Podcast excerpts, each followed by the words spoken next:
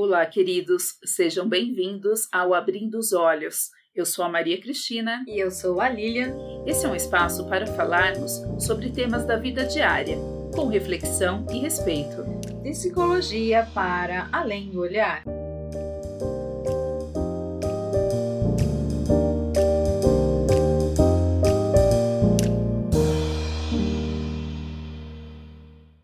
E o nosso tema de hoje, inclusive nós estamos aqui até tomando nosso café, que é para ah. poder dar um alto suporte aí para nós. E como a gente queria que vocês estivessem aqui. então, o nosso tema de hoje é traição. Como lidar com a dor? A traição já aconteceu com você ou com algum conhecido teu? Se sim, compartilhe esse podcast com, com essa pessoa. É gratuito. convide o seu amigo, convide essa pessoa para também estar acompanhando este podcast. Para iniciar o nosso assunto de hoje, vamos para De Olho na História.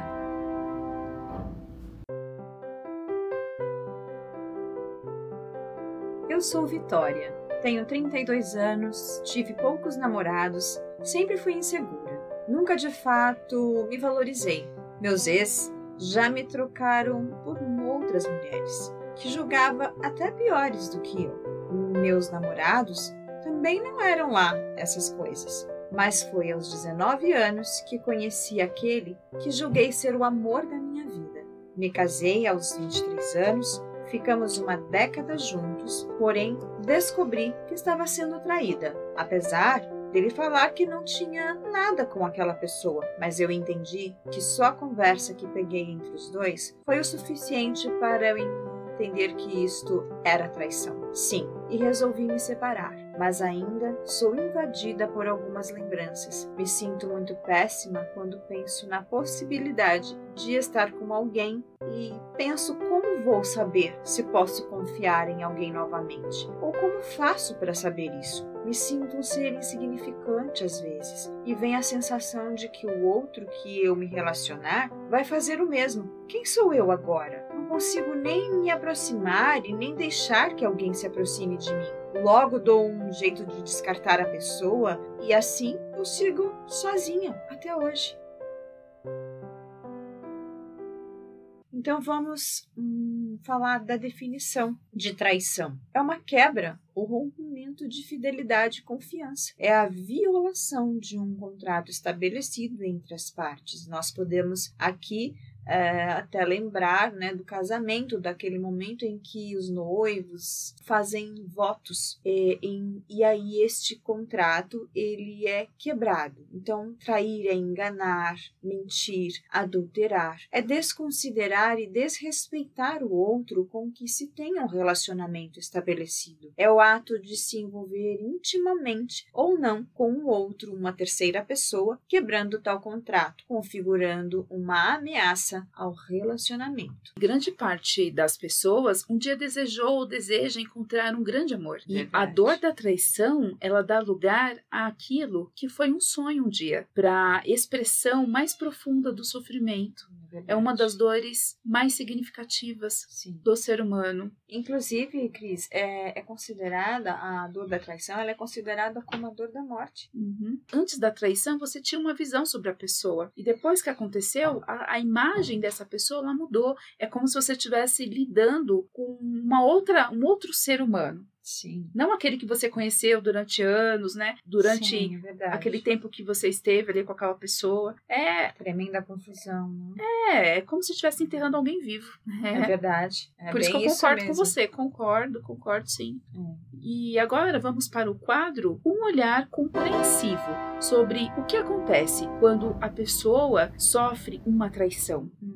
Nós sabemos, Cris, que após a descoberta de uma traição, a dor é inevitável. Na grande grande maioria dos casos. Mas que dor é esta? É a dor de ter sido enganada, ter sido trocada, desrespeitada, a dor por se sentir humilhada, a dor da possível perda, inclusive. Agora, como ela é vivida, Cris, pela pessoa traída? Como a pessoa reage a isso tudo? Para acontecer a dor, é importante que haja um laço afetivo, um vínculo uhum. significativo afetivo, um amor, por exemplo. Sim. E, e outras pessoas, elas nem fazem contato, não, Cris? Outras pessoas não fazem contato com o processo interno da perda dela. Por quê? Porque a dor é tão grande que ela prefere ignorar. Então, são Verdade. aquelas pessoas que muitas vezes emendam um relacionamento no outro, hum, se afundam muito. no trabalho, em vícios, ou que tentam de alguma forma ignorar aquilo que está sentindo. Então, algumas pessoas levantam isso como defesa, como uma forma de não lidar com aquilo que está incomodando tanto,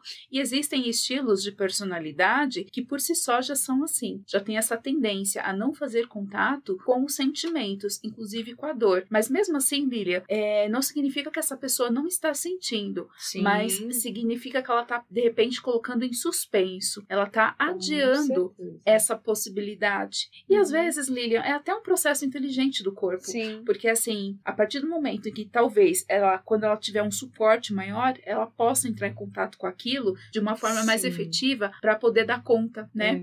É então tem pessoas que fazem isso que é para realmente se proteger, né? É verdade. É bem isso mesmo. Então a gente respeita, né? Sim, a gente respeita certeza. a forma de ser de cada um, porque até eu acho porque, que é né, importante. Né, nesse momento, pela, até pela nossa experiência, é mais uma forma de não sentir tanto esta dor, que já dilacera a pessoa, como se ela adiasse, é, mas por até ficarem confusas, tentando entender ali naquele primeiro momento que tudo aconteceu, os porquês e até obter uma explicação de quem traiu. E eu acredito que até essas pessoas, Lilian, que adiam esse sofrimento, elas podem sentir sim com um rompimento amoroso, mas não de uma forma tão clara. Sim. E também não necessariamente após o rompimento, mas depois de algum tempo. É verdade, é isso mesmo. E outra questão que eu acho importante citar aqui é que quanto mais, se você que está ouvindo o nosso podcast, você está sofrendo com uma dor de amor, com a dor da traição, quanto mais você tenta se desviar dessa dor, quanto mais você tenta não sofrer, não mergulhar nela,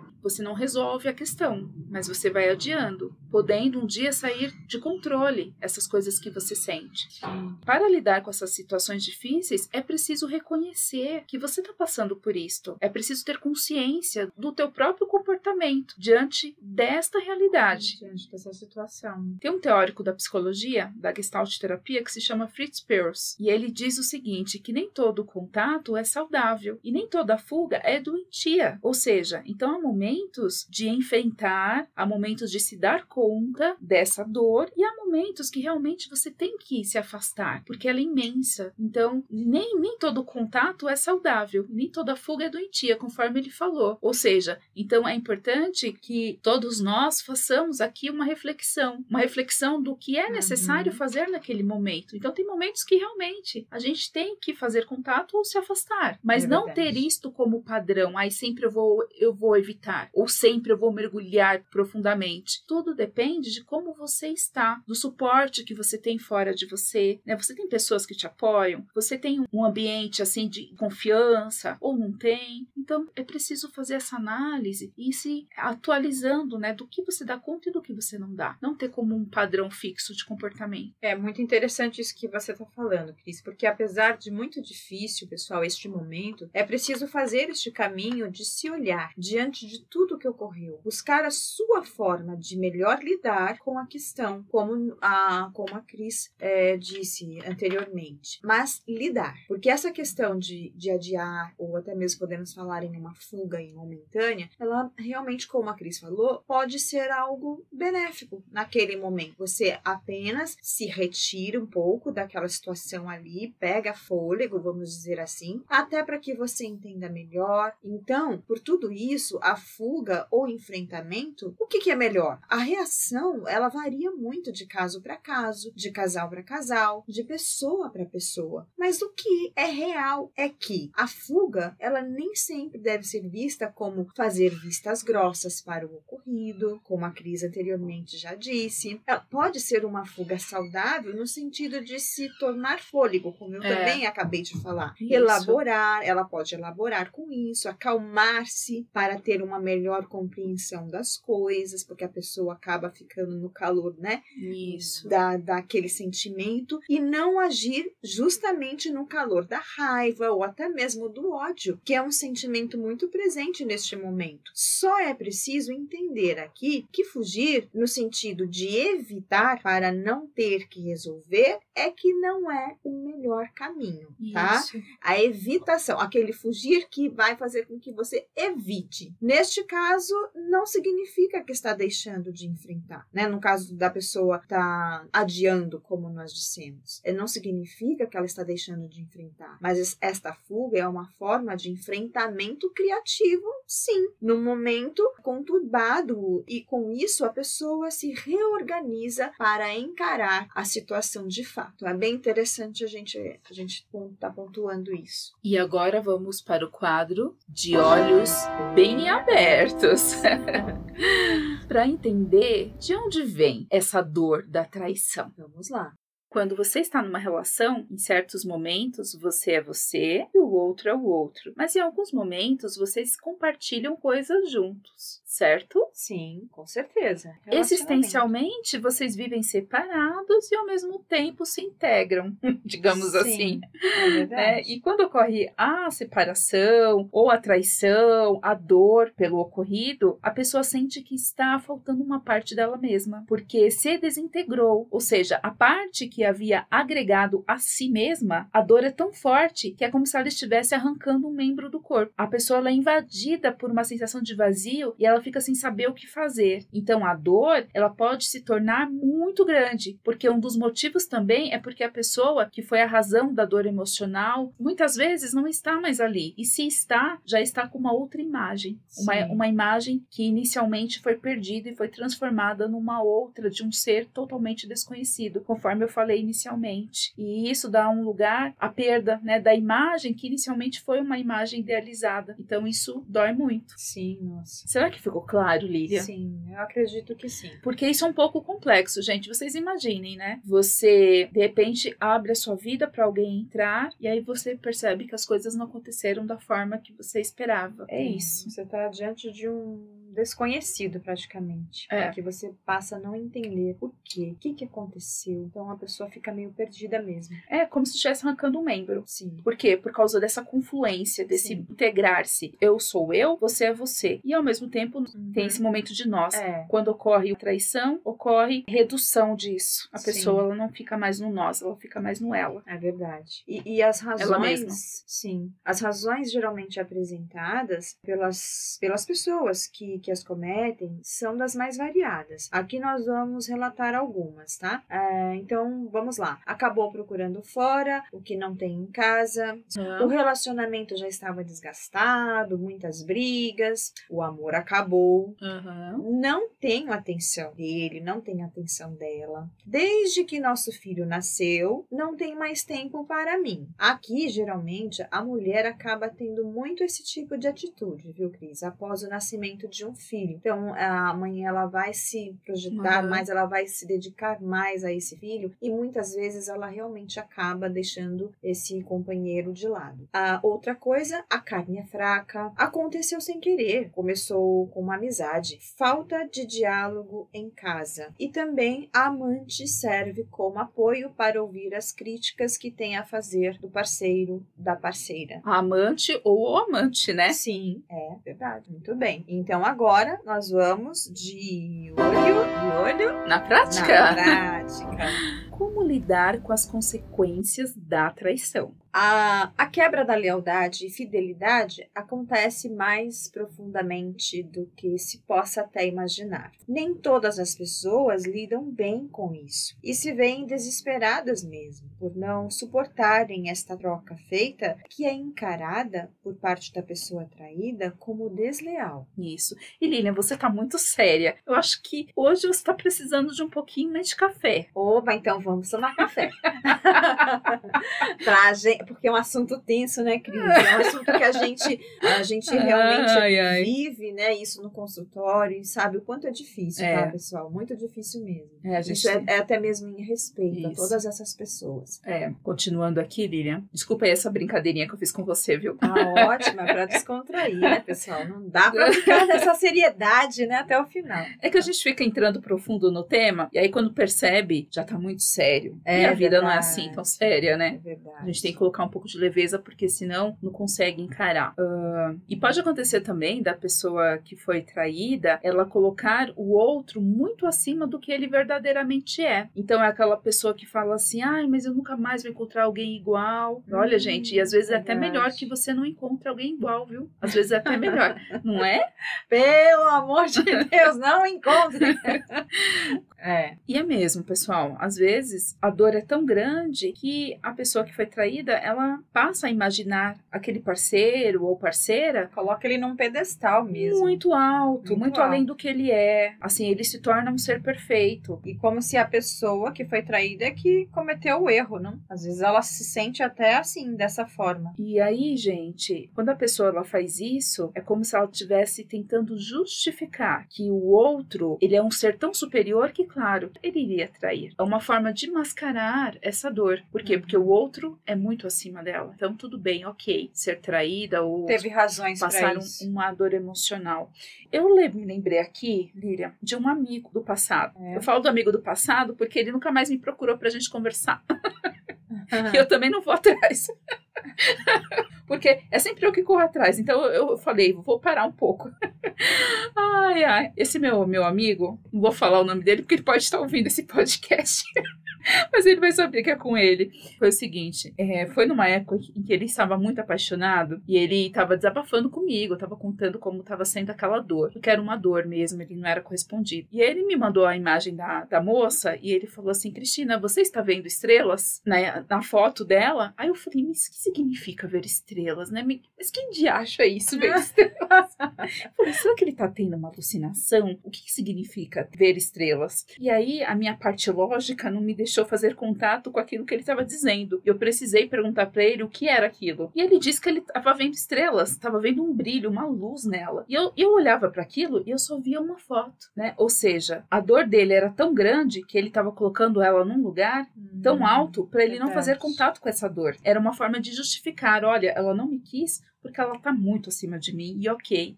É uma forma de uhum. você dar nomes, dar justificativas para uhum. algo que muitas vezes é injustificável. Por quê? Porque você não comanda o outro. Você pode até querer dar o seu melhor. Você pode tentar ser o melhor naquela relação para aquela pessoa, mas tem coisas que você não controla na outra pessoa. Ela tem vontade própria, ela tem vida própria. É verdade. Muito sério isso. E, e a autoestima ela é afetada em muitos casos de forma devastadora. A pessoa perde até a vontade de viver, pessoal, de seguir em frente, onde nós temos até muitos casos aí de tentativa de suicídio. É, lembrando que o suicídio ele é multifatorial, ou seja, existem várias implicações para ele ocorrer, mas pode uhum. ser sim um gatilho. Sim quando acontece uma situação dessa, porque às vezes a pessoa já vem acumulando uma sequência de fatos na vida Sim. dela. E quando a gente fala, então, em, em jovens, em adolescentes, principalmente porque eles são comandados muitas vezes por impulsos, essa possibilidade pode acontecer. Sim. E quando a gente fala também de autoestima, a gente está falando de uma pessoa que se sente bem consigo. Agora, imagina uma pessoa que se sente bem consigo, que gosta de si mesma, ela é rejeitada por alguém é como se estivesse ferindo ela narcisicamente. A sensação de humilhação é muito grande. É muito grande. Então, ninguém está protegido contra isso. O problema, Lilian, que eu vejo, eu não sei se você percebe isso nos casos que você atende no consultório, que é assim, pessoal: quando alguém fere você, você atribui a si uma desqualificação imensa. Uhum. Ah, porque eu não presto, eu não mereço o melhor na vida, eu sou insignificante, eu sou uma pessoa péssima. Ou seja, gente, uma coisa é o que o outro fez com você. Outra coisa é aquilo que você sente em relação a isso, e outra coisa é aquilo que você é. Então, eu dou aqui uma dica para vocês. Para você que está se identificando com isso que nós estamos falando até aqui, Que tal fazer uma, uma lista? Na primeira coluna, coloca todos esses desconfortos que você está sentindo em relação a essa traição. Depois você faz uma outra lista dizendo o que aquilo tem a ver com você, tem a ver com a tua personalidade. E depois faça uma terceira lista, tentando deixar claro o que aquilo afetou você sentimentalmente, para que você consiga separar. Porque é uma situação, gente, que causa uma confluência, que causa uma mistura de emoções. E aí você se mistura com a situação, você se mistura com o outro e você não sabe separar nada.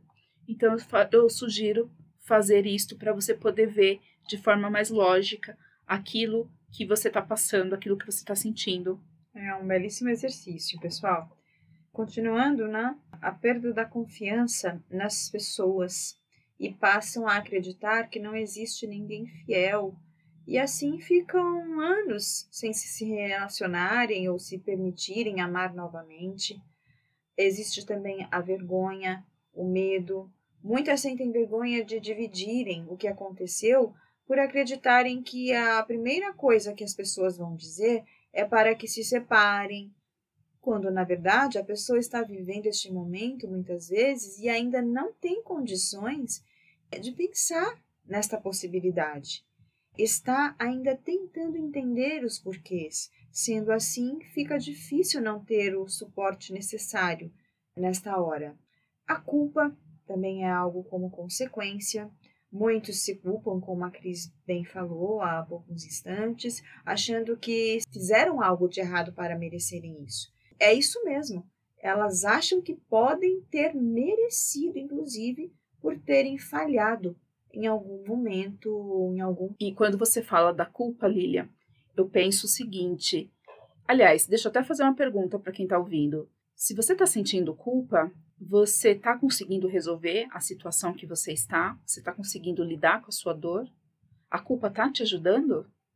A razão é que quando você sente muita culpa, quando você busca os porquês, porque o fulano de tal, a fulana de tal, o ciclano fez isso comigo. Quando você tenta descobrir os porquês, você tenta levar algo que está ferindo você para um lado mais racional da questão. Muitas vezes é o sentimental que você precisa fazer contato para entender o que está acontecendo. Então, o emocional, ele diz respeito justamente à sensação. E muitas vezes está ali uma sensação de rejeição, só que é tão difícil olhar para essa rejeição que é melhor eu tentar encontrar as justificativas. O outro me deixou porque eu sou isso, eu sou aquilo. É melhor sentir assim, é melhor achar isto do que olhar e falar, olha, realmente o outro não me quis. Eu fui rejeitado. Porque essa dor da rejeição ela é tão forte que muitas vezes a pessoa fica meses, dias, até anos se sentindo culpada por realmente não querer entrar em contato com essa sensação de rejeição. E aqui novamente, gente, vocês não são aquilo que fizeram com vocês. Vocês podem ir muito além disso. Porque para uma pessoa ter essa esse poder na vida de vocês, é preciso que seja dada essa liberdade para ela, seja dado esse poder. Então, uma pessoa que é provocadora de dor no outro, digamos assim, ela não é um ser tão supremo assim, ela é um ser humano. Ela, ela é só um ser humano. Apesar de ser uma pessoa especial, provavelmente para ti, essa responsabilidade você colocou nas mãos dele, de certa forma, consciente ou inconsciente. Sim. Só que você vai muito além daquilo que ele te fez. Abra os olhos. É, e então aqui fica até uma dica. Ao invés dos porquês, pergunte-se como. Como isto se deu? Ok? Como isso se deu e de que forma que isso reverbera em ti.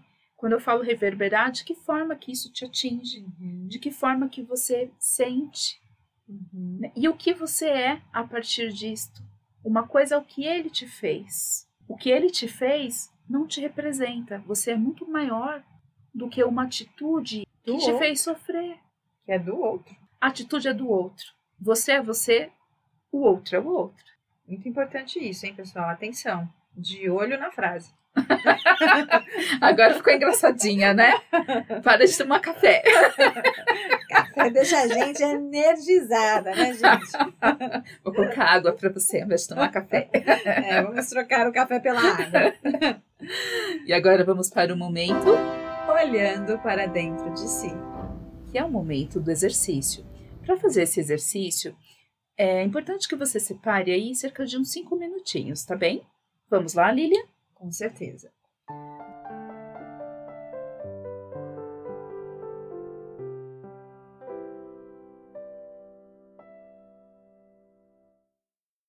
Vá até um canto em que você possa ter privacidade.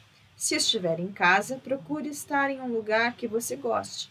Inclusive, pode escolher estar próximo de um objeto que você gosta muito, como um quadro, um sofá. Peço que você estenda sua mão direita até teu ombro esquerdo e que estenda a tua mão esquerda até teu ombro direito. Feche os seus olhos. Respire profundamente e solte devagar. Faça isso por duas vezes. Agora, continue com os olhos fechados enquanto eu leio um soneto de Camões.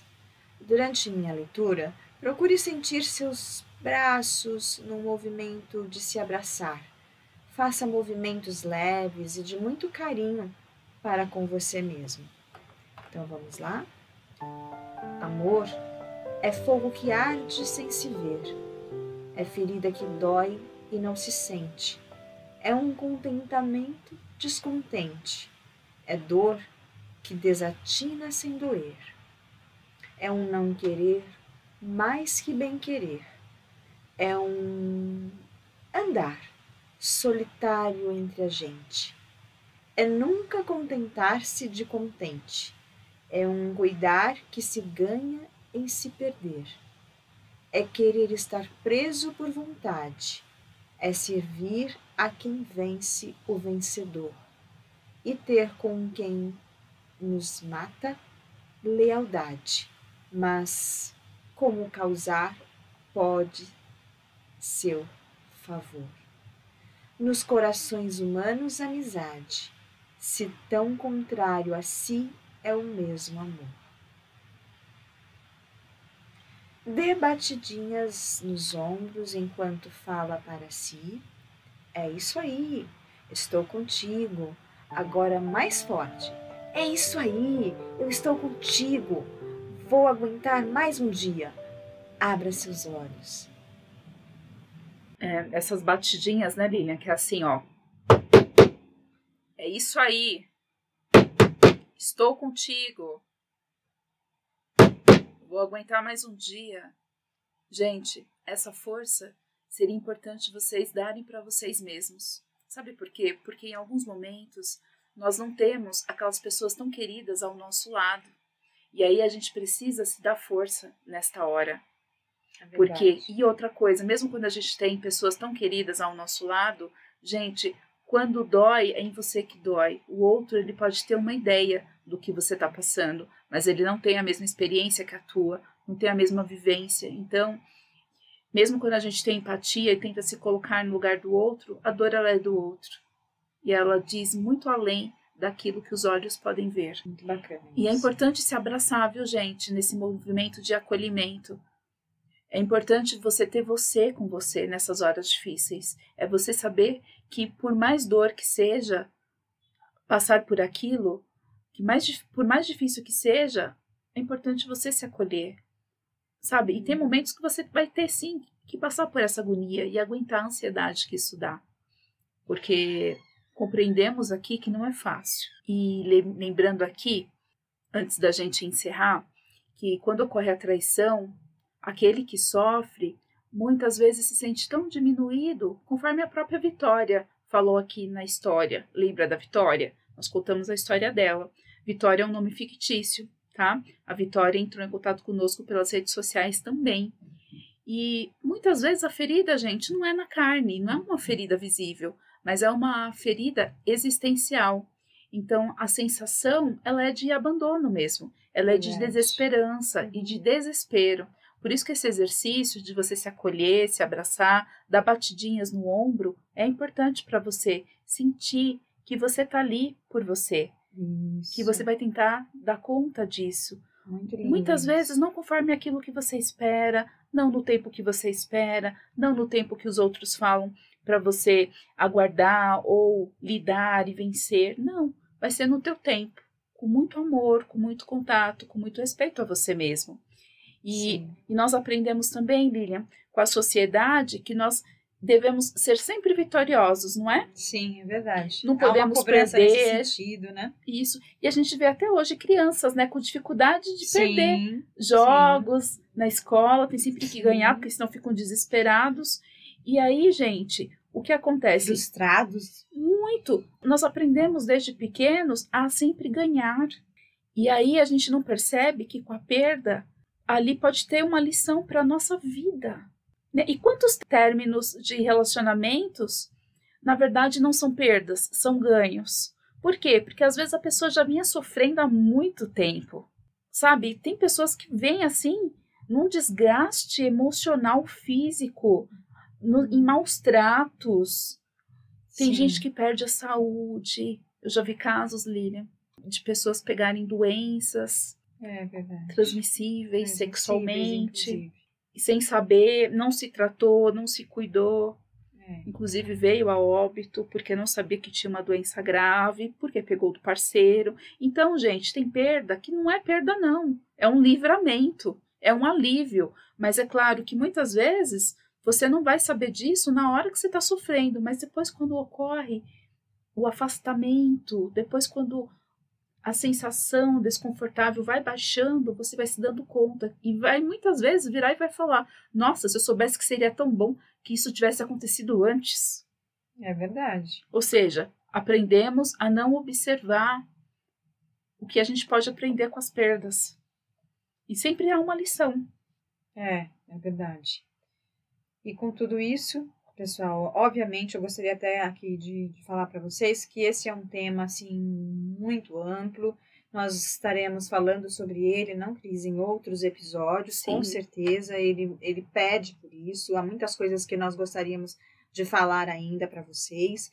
E, e aqui, para finalizar este tema de hoje, esse episódio de hoje, é, eu só tenho a dizer assim: que se você que está passando por isso, você está muito difícil, você não está conseguindo, novamente, né, pessoal, como nós sempre fazemos aí no final dos nossos episódios, nós alertamos vocês, procurem uma ajuda, tá? Busque ajuda, sim, porque é, a ajuda vem para te ajudar, para caminhar junto com você nisso, para te ajudar a ver outras coisas, outras formas, outras possibilidades, e você falar sobre a dor para uma pessoa, para um profissional qualificado, isso vai te ajudar e muito.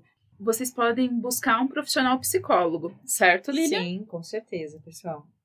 A vida de vocês vale muito. A vida vale muito, gente. Muito mais do Sim. que aquilo que fizeram com você. Se para o outro você tem um valor, para você é importante que você tenha o seu próprio valor. Se você gostou desse episódio, continua aqui conosco e escute outros episódios. Você também pode nos seguir pela rede social Instagram em arroba abrindo os olhos teus ou acompanhar o nosso site em abrindosolhos.com, que lá nós também colocaremos a data dos episódios. Ficamos por aqui.